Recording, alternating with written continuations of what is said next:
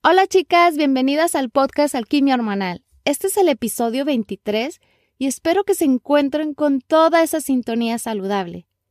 La semana pasada en Instagram pregunté que cuál tema les gustaría escuchar el día de hoy. Por decisión unánime, ustedes me dijeron que querían saber cómo equilibrar nueve hormonas de tu cuerpo para así controlar tu peso. Antes que todo, quiero agradecerte por haber participado y también te quiero recordar que antes de cualquier cambio de alimentación, por favor lo consultes con tu médico. Bueno, comencemos con el tema.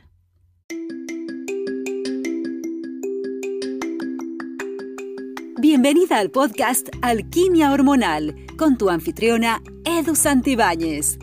Edu es asesora en salud femenina, equilibrio hormonal, psicología de la nutrición, maestra de meditación y experta en hierbas para la salud femenina. Este podcast tiene la misión emocionante de traerte una dosis semanal de información e inspiración, compartiendo estrategias simples y efectivas de salud, psicología de la nutrición y crecimiento personal.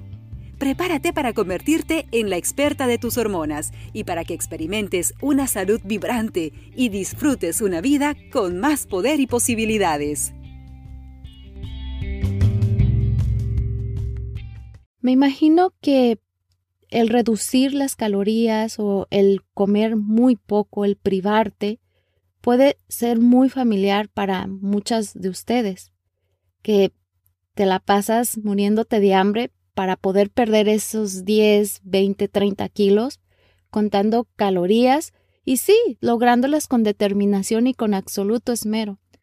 Pero eventualmente tu fuerza de voluntad empieza a decaer primero un poco y luego un muchote. Antes de que te des cuenta, has recuperado todo el peso que habías perdido y ahora ya estás más bien agregando más kilos. Esto se le llama dieta yoyo, o si quieres usar su nombre más científico, sería peso cíclico. Y es realmente malo para tu salud física. De acuerdo con el doctor Furman, este ciclo de perder y recuperar peso está asociado con la mala salud cardiovascular, el mayor riesgo de cáncer endometrio, mayor riesgo de diabetes, mayor riesgo de cálculos biliares, disminución de la longitud de los telomeros, que es daño en el ADN, aumento en la circunferencia de la cintura, pérdida muscular y disminución del gasto energético en reposo. Tu peso como lo sabes, está controlado en gran medida por las hormonas. La, investigación muestra que las hormonas influyen en el apetito y la cantidad de grasa almacenada. Pero antes quiero ah, contarte algo de que no quiero que, que este podcast o de que todo lo, lo que hablemos aquí sea todo enfocado en adelgazar. Sí, si quiero acompañarte, ayudarte, a darte técnicas, recomendaciones para que adelgaces, pero ese no es el objetivo. Creo que el objetivo es que te enseñes a cuidar tu cuerpo, a ser amable contigo, a, a quererte y a darte y honrarte con buena alimentación. Y que sí, si vas a adelgazar, sea un proceso de un día a la vez, un kilo, no sé, cinco kilos, los que sea que tú quieras perder, pero que vayan siendo con amabilidad y que sea esto un, camino, no, no una, una meta que tienes que cumplir y que tienes que ser mala contigo. Y todo esto lo tienes que ir aprendiendo. Esta es la mejor manera para amarte, honrar tu cuerpo y a la vez nutrir a tu cuerpo, porque de eso se trata mis acompañamientos, de que tú puedas, sí, adelgazar, pero de una forma saludable y no solamente física, sino también mental y emocional. Porque nos esforzamos para alcanzar nuestras metas, utilizamos un diálogo interno duro, a veces incluso un lenguaje abusivo, y cuando se trata de perder peso odiamos la grasa. Nos morimos de hambre o hacemos ejercicio y comidas dietéticas que no disfrutamos. Incluso ah, nos decimos cosas tan dolientes que ni a, ni a otra persona le diríamos. Entonces me queda claro que el juicio y el maltrato a nuestro propio cuerpo no funciona. Cuando se trata de nuestro proceso de pérdida de peso, ¿qué pasa si esta vez lo hacemos como un viaje de autocuidado y no como una meta tormentosa? ¿Qué pasaría si lo tomas como un proyecto de bienestar? ¿No suena lo suficientemente efectivo? ¿Más amable para ti? Deshacernos de esos kilos no deseados pueden llevarnos varios meses o incluso un año, no importa. ¿Por qué perder el tiempo odiándonos y siendo impacientes? Pero tú dirás, pero ¿cómo a cambiar el autobuso y el autojuicio? ¿Cómo? Con la bondad. Y no, no es de un día para otro, no es con un solo paso. Es un pensamiento a la vez, una acción a la vez, una elección a la vez. Al igual que pierdas 20 kilos, primero un kilo, luego dos kilos y después más kilos, pero un día a la vez. Obviamente es difícil pasar de odiar a amar, pero debes saber que existe la posibilidad para ti. Lo puedes elegir con un pensamiento que se sienta un poco mejor que el pensamiento anterior y de nuevo mejor que el pensamiento anterior. Y entonces, si llegaras a volver al pensamiento negativo, aún así comienzas de nuevo, no pasa nada, y así llegarás más lejos. La paciencia y la bondad o el amor propio hacia ti misma son habilidades aprendidas y necesarias para crear un cuerpo saludable, y esto lleva tiempo. ya diciendo todo esto, entonces sí voy a pasar a decirte cuáles son esas nueve hormonas y qué puedes hacer para equilibrar esas nueve hormonas. Creo que esta hormona no les va a sorprender porque de hecho tengo tres episodios en el podcast que hablo sobre este tema. Y si quieres saber más de ellos, entonces ya sabes, búscalos.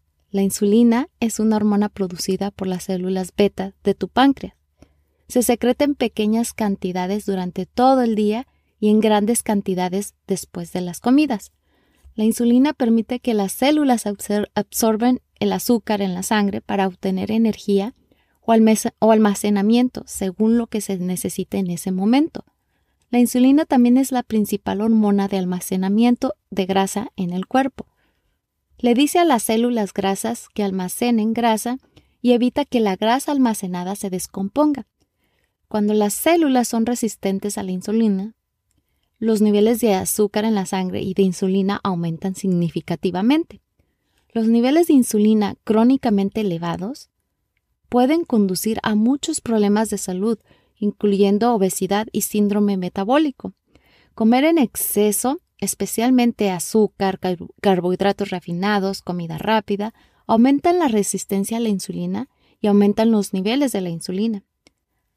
Aquí te voy a dejar algunos consejos para normalizar los niveles de insulina y mejorar la sensibilidad a la insulina. Evita o minimiza el azúcar, las altas cantidades de fructosa y sacarosa. Promueve la resistencia, esto promueve la resistencia a la insulina y aumenta los niveles de insulina. Reduce los carbohidratos y cuando hablo de carbohidratos, hablo de carbohidratos simples. Una dieta baja en carbohidratos puede causar una caída inmediata en los niveles de insulina. Consume proteínas. Las proteínas en realidad aumentan la insulina a, corto plazo. Sin embargo, esto conduce a reducciones a largo plazo a la resistencia a la insulina al ayudarlo a perder grasa abdominal. Incluye muchas grasas saludables, como las omega 3, para que te puedan ayudar a reducir los niveles de insulina en ayunas. Haz ejercicio regularmente. Las mujeres con sobrepeso que caminaron a paso ligero o trotaron mejor o trotaron la sensibilidad a la insulina mejoró después de 14 semanas en un estudio. Obtén suficiente magnesio y lo, y lo mejor es de fuentes de alimentos. Las personas con resistencia a la insulina a menudo que están bajas están bajas de magnesio. Y los suplementos de magnesio también pueden mejorar la sensibilidad a la insulina. También el té verde puede reducir el azúcar en la sangre y los niveles de insulina. Y como siempre, recuerda consultar todo esto antes con tu médico. Bueno, y como ya sabes, la insulina es la principal hormona de almacenamiento de grasa en el cuerpo. Así es que ya sabes, reduce la ingesta de azúcar, reduce los carbohidratos simples y el ejercicio son las mejores formas de reducir los niveles de insulina. La leptina es producida por células grasas. Se considera una hormona de saciedad que reduce el apetito y te hace sentir llena. Como hormona de señalización, su función es comunicarte con el hipotálamo, la, porción de tu cerebro que regula el apetito y la ingesta de alimentos. La leptina le dice al cerebro que hay suficiente grasa almacenada y que no necesita más, lo que le ayuda a evitar a comer en exceso. Las personas con sobrepeso u obesidad generalmente tienen niveles muy altos de leptina en la sangre. De hecho, un estudio encontró que los niveles de leptina en personas obesas era cuatro veces más alto que en personas de peso normal. Si la leptina reduce el apetito, ¿por qué las personas obesas con altos niveles de leptina deberían comenzar a comer menos y perder peso, no? Desafortunadamente, en la obesidad, el sistema de leptina no funciona como debería. Esto se conoce como resistencia a la leptina. Cuando se altera la señalización de leptina, el mensaje para dejar de comer no llega al cerebro, por lo que no se da cuenta de que tiene suficiente energía almacenada. En esencia, tu cerebro piensa que se está muriendo de hambre, por lo que te está obligando a comer. Los niveles de leptina también se reducen cuando pierdes peso, que es una de las principales razones por las que es tan difícil mantener la pérdida de peso a largo plazo. El cerebro cree que te estás muriendo de hambre y te empuja a comer más. Dos posibles causas de resistencia a la leptina son niveles de insulina crónicamente elevados e inflamación en el hipotálamo. Entonces aquí te voy a dejar algunas sugerencias para mejorar la sensibilidad a la leptina.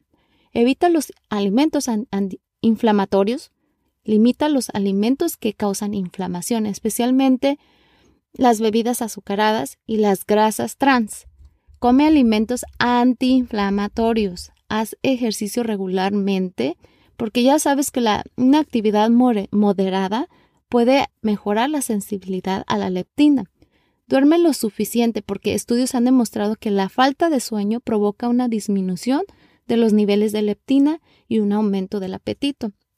Y aquí abro un paréntesis porque yo lo he notado que cuando no duermo lo suficiente, amanezco al día siguiente con muchísima hambre y sobre todo de querer comer carbohidratos simples y grasa. Todo, todo esto, ya sea una hamburguesa, ya sea una pizza, toda la comida chatarra es lo que se me antoja cuando no he dormido lo suficiente.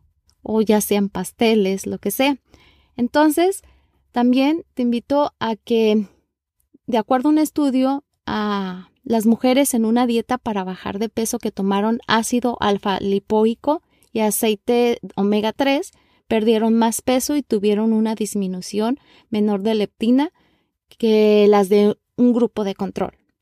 Así es que las personas con obesidad tienden a ser resistentes a los efectos de la leptina. El consumo de alimentos antiinflamatorios hacer ejercicio y dormir lo suficiente pueden mejorar la sensibilidad a la leptina. La grelina se conoce como una hormona del hambre. Cuando tu estómago está vacío, libera grelina, que envía un mensaje al hipotálamo que le indica que coma. Normalmente los niveles de grelina son más altos antes de comer y más bajos aproximadamente una hora después de haber comido. Sin embargo, en personas con sobrepeso y obesidad, los niveles de grelina en ayunas a menudo son más bajos que en personas con, sin sobrepeso. Los estudios también han demostrado que después de, las, de que las personas obesas comen una comida, la grelina solo disminuye ligeramente. Debido a esto, el hipotálamo no recibe una señal tan fuerte para dejar de comer, lo que puede llevarte a comer en exceso. ¿Qué puedes hacer para mejorar la función de la grelina? Evitar el azúcar, como el jarabe de maíz que tiene un alto contenido en fructosa, las bebidas azucaradas, que pueden afectar la respuesta de la grelina después de las comidas. También consume proteína y especialmente en el desayuno porque puede ayudarte a reducir los niveles de grelina y promover la saciedad. Así es que ya sabes, consume proteína, evita alimentos y bebidas con altos contenidos de azúcar porque puede, ya que al hacer esto te puede ayudar a optimizar los niveles de grelina. El cortisol es una hormona producida por las glándulas suprarrenales. Se conoce como la hormona del estrés, porque se libera cuando el cuerpo detecta el estrés. Al igual que otras hormonas, es vital para la supervivencia. Sin embargo, niveles crónicamente elevados de cortisol pueden llevarte a comer en exceso y aumentar de peso. Parece que las mujeres que llevan exceso de peso alrededor del en medio de tu cuerpo, que viene siendo en tu estómago, responden al estrés con mayor aumento de cortisol. Sin embargo, una dieta estricta también puede aumentar el cortisol. En un estudio, las mujeres que consumieron una dieta baja en calorías tenían niveles más altos de cortisol y reportaron sentirse más estresadas que las mujeres que comieron una dieta normal, regular, sin, sin restricciones. Estas estrategias pueden ayudarte a reducir los niveles de cortisol, así es que recuerda llevar una dieta balanceada, basada en alimentos reales. No reduzca las calorías a niveles extremadamente bajos. Practicar la meditación puede ayudarte a reducir significativamente la producción de cortisol. Escuchar música, de acuerdo a unos investigadores, dijeron que cuando se produce música relajante durante procedimientos médicos, el cortisol no aumenta tanto. Así es que escucha tu música favorita. Duerme más. Un estudio encontró que cuando los pilotos perdieron 15 horas de sueño en el transcurso de una semana, sus niveles de cortisol aumentaron de un 50 a un 80%. Los niveles altos de cortisol pueden aumentar la ingesta de alimentos y promover el aumento de peso. Así es que come una dieta equilibrada, controla tu estrés y duerme. esto te puede ayudar a normalizar la producción de cortisol. El estrógeno es la hormona sexual femenina más importante principalmente es producido por los ovarios y está involucrado en la regulación del sistema reproductivo femenino. Los niveles muy altos y bajos de estrógeno pueden conducir al aumento de peso. Esto depende de la edad, la acción de otras hormonas y el estado en general de tu salud. Para mantener la fertilidad durante los años reproductivos, el estrógeno comienza a promover el almacenamiento de grasa en la pubertad Además, puede estimular el aumento de grasa en la primera mitad del embarazo. Las mujeres obesas tienden a tener niveles de estrógeno más altos que las mujeres de peso normal y algunos investigadores creen que esto se debe a, las influencias ambientales. Durante la menopausia, cuando los niveles de estrógeno disminuyen porque se produce menos en los ovarios, el sitio para el almacenamiento de grasa se desplaza desde las caderas y los muslos a la grasa visceral en el abdomen. Esto promueve la resistencia a la insulina y aumenta el riesgo de enfermedad. Así es que estas estrategias de nutrición y estilo de vida pueden ayudarte a controlar el estrógeno. Come mucha fibra si deseas reducir los niveles de estrógeno. Verduras como las crucíferas son las que debes de comer también porque pueden tener efectos beneficiosos sobre el estrógeno. Las semillas de lino, aunque tiene fitoestrógenos que, que los contienen y han sido controvertidos, las semillas de lino parecen tener efectos beneficiosos sobre el estrógeno en la mayoría de las mujeres. La actividad física puede ayudarte a normalizar los niveles de estrógeno tanto en mujeres premenopáusicas como posmenopáusicas. Cuando los niveles de estrógeno son demasiado altos o bajos, pueden producir aumento de peso. Esto depende de la edad y, claro, de otros factores hormonales que tú tengas. El neuropéptido Y es una hormona producida por células en el cerebro y el sistema nervioso, que estimulan el apetito, particularmente por los carbohidratos, y es más alto durante los periodos de ayuno o privación de alimentos. Los niveles de, este neuropéptido Y se elevan durante los momentos de estrés, lo que te puede llevar a comer en exceso y ganar grasa abdominal. Las recomendaciones para bajarle a este neuropéptido Y es que coma suficiente proteína, porque se ha demostrado que comer muy poca proteína aumenta la liberación de esta hormona y lo que provoca es hambre, aumento en la ingesta de alimentos y por supuesto aumento de peso. No ayunes por mucho tiempo. Los estudios en animales, lamentablemente, han demostrado que los ayunos muy largos, como más de 24 horas, pueden aumentar drásticamente el neuropéptido Y. Así es que también, por favor, incluye fibra probiótica o soluble para alimentar a las bacterias amigables en el intestino, porque pueden ayudarte a reducir los niveles del neuropéptido Y. Este neuropéptido Y estimula el hambre, particularmente durante el ayuno y los momentos de estrés. Así es que ya sabes, consume proteína y fibra soluble para que te puedan ayudar a reducir esta hormona. El glucagón es una hormona producida en el intestino cuando los nutrientes ingresan a los intestinos. Juega un papel importante en mantener los niveles de azúcar en la sangre estables y también te hace sentir llena. Los investigadores creen que la disminución del apetito que ocurre inmediatamente después de una cirugía de pérdida de peso se debe en parte al aumento de la producción del glucagón 1. En un estudio, los hombres que recibieron una solución de, esta hormona con el desayuno informaron sentirse más satisfechos y terminaron comiendo un 12% menos calorías en el almuerzo. Así es que la sugerencia para aumentar el glucagón 1 es que consumas muchas proteínas. Se ha demostrado que los alimentos ricos en proteínas ayudan a aumentar los niveles de esta hormona y a mejorar la sensibilidad en la insulina. También se te aconsejo que comas alimentos antiinflamatorios, ya que la inflamación crónica está relacionada con la producción del glucagón 1. También consume a vegetales de hojas verdes, ya que en un estudio las mujeres que consumieron verduras de hojas verdes como las espinacas y la col rizada experimentaron niveles más altos de glucagón 1 y perdieron más que el peso en el grupo de control. También consume probióticos. Este, los probióticos ayudan a aumentar los niveles de glucagón, lo que, lo que conduce a una reducción de la ingesta de alimentos. Entonces, el glucagón 1 puede ayudarte a disminuir el apetito, aumentar la pérdida de peso, así es que consume una dieta alta en proteínas y verduras para que te puedan ayudar a aumentar estos niveles. La siguiente hormona tiene nombre de trabalenguas, así es que ahí les va. Colecistoquinina es otra hormona de saciedad producida por las células intestinales. Se ha demostrado que mayores cantidades de esta hormona reducen la ingesta de alimentos tanto en personas delgadas como obesas. Ah, ¿Qué estrategias te pueden ayudar a, incrementar esta hormona?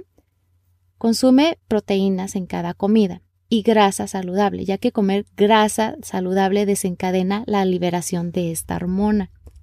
También ah, incluye fibra, porque en un estudio demostró que cuando los hombres comían una comida que contenía frijoles, sus niveles de esta hormona aumentaban el doble que cuando consumían una comida baja en fibra. Así es que ya sabes, ah, para aumentar esta hormona y que te ayuda a reducir el apetito y se produce cuando comes proteínas, grasas y fibra. La siguiente hormona es el péptido YY. Esa es otra hormona intestinal que controla el apetito. Es liberado por las células de los intestinos y el colon. Se cree que el péptido YY juega un papel importante en la reducción de la ingesta de alimentos y en el riesgo de obesidad. Así es que te voy a dar estrategias para que aumentes esta hormona. Lleva una dieta baja en carbohidratos.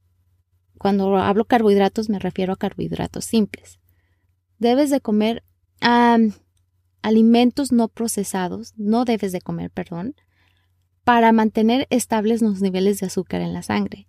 El nivel elevado de azúcar en la sangre puede afectar los efectos de esta hormona, el péptido YY.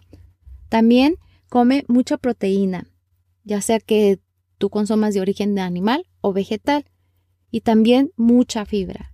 Así es que ya sabes que para aumentar los niveles de esta hormona y, te ayuda a reducir el apetito, intenta por evitar los carbohidratos procesados y come proteínas y fibra. Algo más que quiero que sepas es que las hormonas trabajan juntas para aumentar o disminuir el apetito y el almacenamiento de grasa. si el sistema no funciona correctamente, es posible que tengas problemas de peso de manera continua. Afortunadamente, los cambios de la dieta y el estilo de vida pueden tener efectos poderosos sobre las hormonas. Así es que me parece perfecto que te suscribas a mi página web www.edusantibanes.com para que recibas totalmente gratis la guía en armonía. Creo que la información que recibiste hoy y la información de la guía te ayudarán a tomar mejores decisiones para el bienestar de tu cuerpo y tu mente, además donde ahí aprenderás a vivir en paz con la comida y tu cuerpo. Es hora de despedir el podcast. Te recuerdo que tus reseñas y suscripciones significan mucho para mí. Además me permiten ayudar a más mujeres porque no estamos solas, estamos aquí juntas en este camino haciendo alquimia hormonal. Por favor, comparte este podcast con quien tú creas que le sirve este contenido. Gracias a todas y como siempre son bienvenidas tus ideas y temas que tengas en mente para este podcast. Ten una maravillosa semana y recuerda que tenemos una cita el próximo miércoles. Bye bye.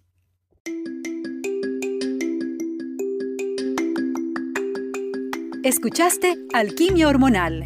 Para más información visita www.edusantibanes.com o encuéntranos en redes sociales como Alquimia Hormonal.